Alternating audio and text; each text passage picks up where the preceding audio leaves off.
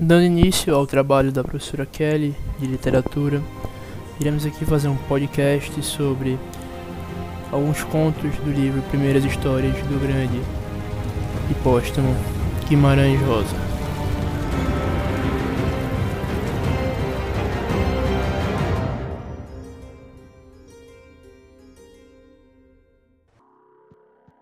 A terceira margem do rio.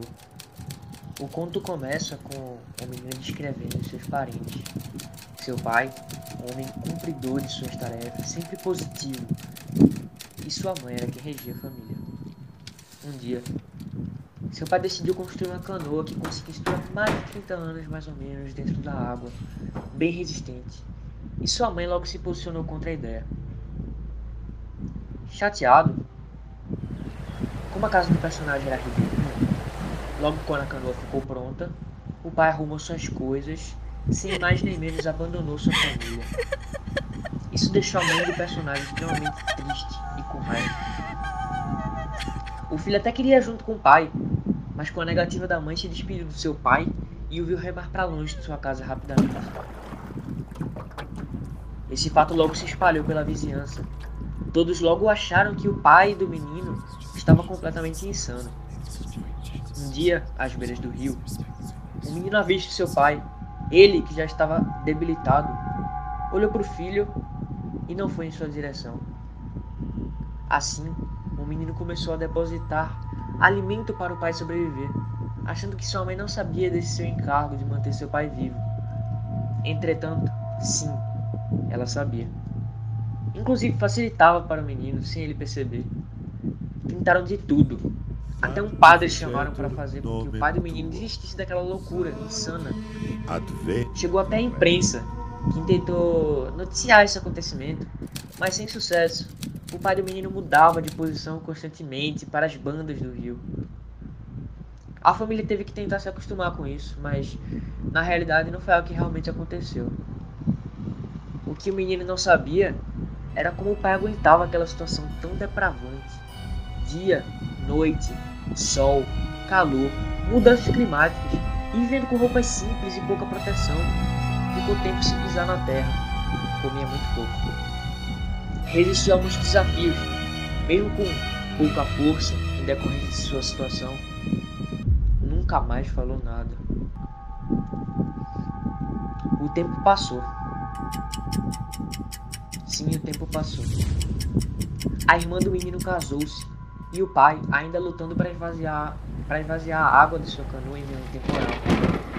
E agora, o pai, com péssimas condições físicas, unhas grandes, longos cabelos e longa barba, aparência de um típico morador de rua. O menino chegou em uma indagação. Ele não quer saber de nós? Certo dia, a irmã teve um filho e foi às margens do rio junto com seu marido e a família para mostrar ao pai, para ver se daria alguma coisa. Chamaram, esperaram, mas o provável aconteceu. O pai não apareceu e todos caíram em pranto. Assim, a irmã do garoto se mudou e a mãe foi junto. O menino continuou em sua cidade natal. Com o tempo, já chamando até os cabelos brancos do agora então homem, já sofrendo da velhice, ainda sentia a ausência de seu pai, que na verdade nunca se fez presente direito na família. Ao olhar para o lago, o pai ainda estava lá. O filho não sabia ainda como ele tinha aguentado tanto tempo desemborcando sua canoa da água e sobrevivendo naquelas condições. Assim, tentou falar mais uma vez com seu pai. Falou que já bastava esse tempo todo vivendo na canoa e que trocaria de lugar com seu pai. E sim, para surpresa do homem, o improvável aconteceu. Seu pai escutou, escutou o filho e ficou de pé na. Começou a remar em direção à borda. E o filho começou a ficar apavorado. Não é possível que eu trocar de lugar com meu pai e ficar 30 anos. O pavor correu rapidamente de lá. Depois de toda essa situação, passou por uma reflexão sobre sua vida. Mas agora já era tarde. Com certamente poucos anos de vida restante, só lhe restava realmente ser depositado em uma pequena canoa pelas correntezas do rio, rio afora, rio adentro, rio abaixo, o rio.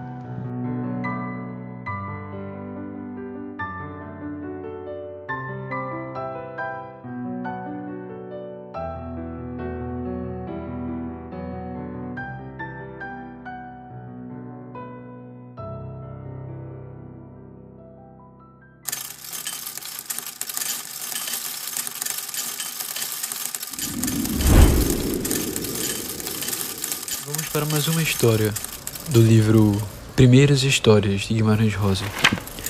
Tarantão, meu patrão.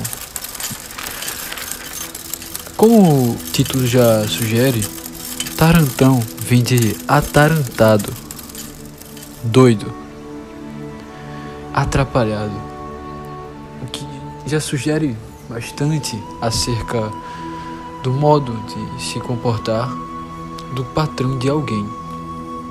Ao longo do texto, se percebe que esse alguém, o servidor de Tarantão, é o rapaz Vagalume, também conhecido como Ligeiro. E Vagalume, ele conta a história de seu patrão. É a história de um louco iluminado.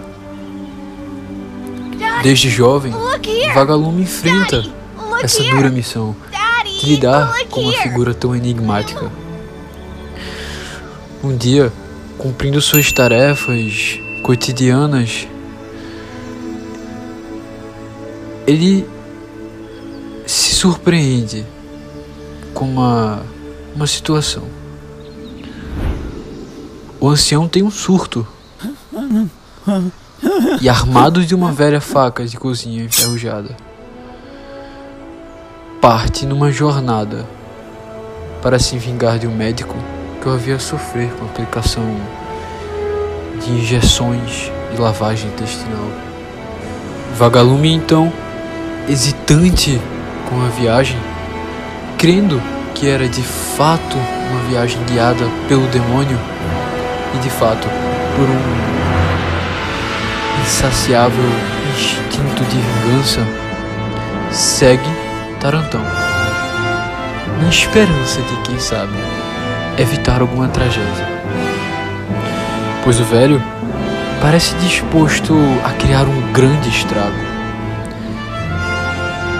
De fato, ele vai arregimentando ao longo de seu caminho, ao longo de sua jornada até o tal médico que o aplicou tais injeções, vai regimentando uma série de, de rapazes marginalizados, loucos, bandidos. Ele vai construindo, portanto, algo como uma legião.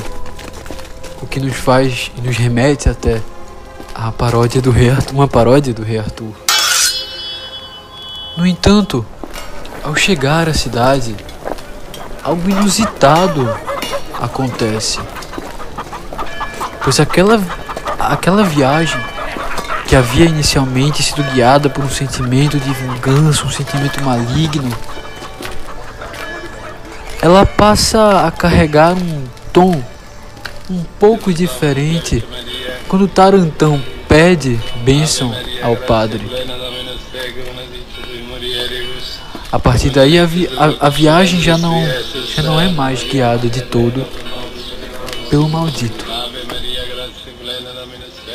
Ao finalmente chegar na casa do doutor, se depara com uma situação de celebração. Era festa de batizado do filho do médico. Tarantão então retribuiu a forma afetiva com a qual foi recebido, até proferir um discurso, um discurso um pouco um pouco difícil de se entender, mas. Eu não tenho muito tempo, então. Cujas palavras. Como a minha vida. Tocam. Ao chegarmos ao fim desta fase da nossa vida, nós tentamos lembrar os bons momentos e esquecer os momentos ruins. E pensamos no futuro. E nos preocupamos, pensando: o que eu vou fazer? Onde eu estarei em 10 anos? Mas eu digo. Olhem para mim. Por favor, não se preocupem tanto. Porque no fim, nenhum de nós tem muito tempo nesta terra. A vida voa. E se estiverem aflitos, levantem os olhos para o céu e verão. Quando as estrelas se espalham pelo céu de veludo. E quando uma estrela cadente que escala a escuridão, transformando a noite em dia. Façam um pedido. E pensem em mim. As comovem, de fato. Tornem suas vidas espetaculares. Após o discurso, ele senta-se à mesa com seus cavaleiros. E poucos dias depois, chega a óbito. Ele morre, falece. De fato, um anticlímax se faz presente neste conto. E, e há, há uma mensagem por trás.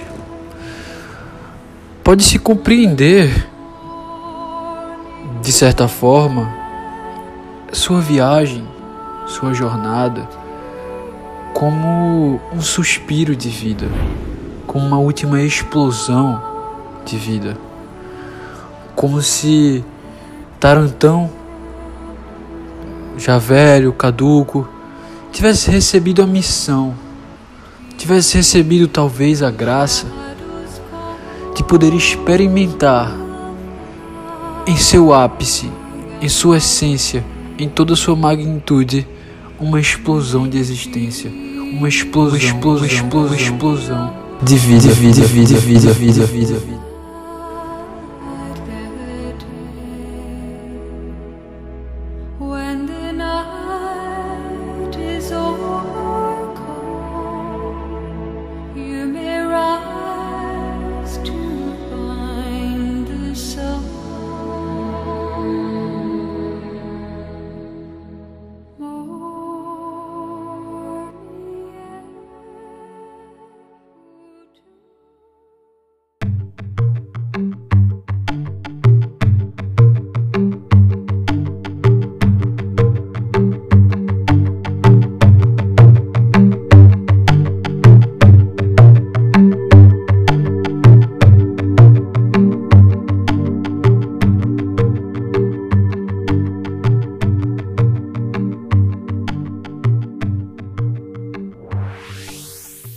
Sequência: O conto conta a história de uma vaca, vermelha, de cor grossa e afundada. O conto se baseia numa narração de uma perseguição a essa vaca, que inicialmente se encontra na terra de um major quitério chamada Fazenda do Pão do Olhão. Inicialmente notada no Arcanjo, a vaca fugiu em meio a uma perseguição, onde foi parar nos Antônios, onde corria em galopes, assustada. Um morador velho dos Antônios chamado Tio Terêncio inicia um diálogo com o outro. Meu filho, que vaca que é essa? Meu pai, é a nossa não, responde ele. Em seguida, a vaca se dirige para a pedra, um outro território ali por perto. Ligério, o dono da pedra, afirmou: Diaba. Ele tinha diversos filhos que por em volta se achavam na redondeza daquele lugar. Um dos filhos se dispôs a procurar a vaca. Perguntou: É uma vaquinha pitanga? Então pôs-se a cavalo e por lá pôs-se numa jornada à procura da tão procurada vaca.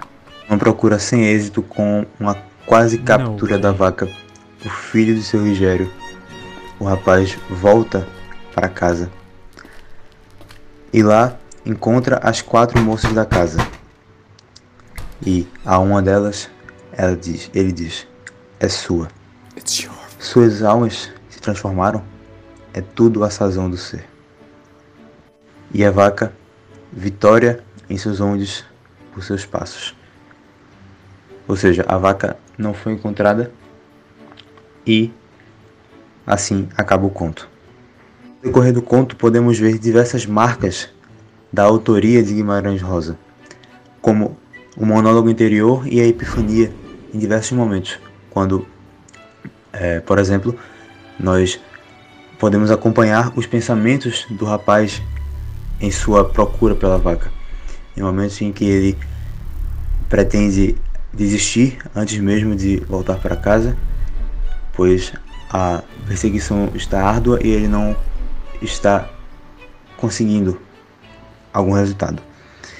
E também podemos observar fluxos de consciência em que podemos adentrar ainda melhor nos pensamentos dos personagens e entender melhor o que se passa em suas mentes.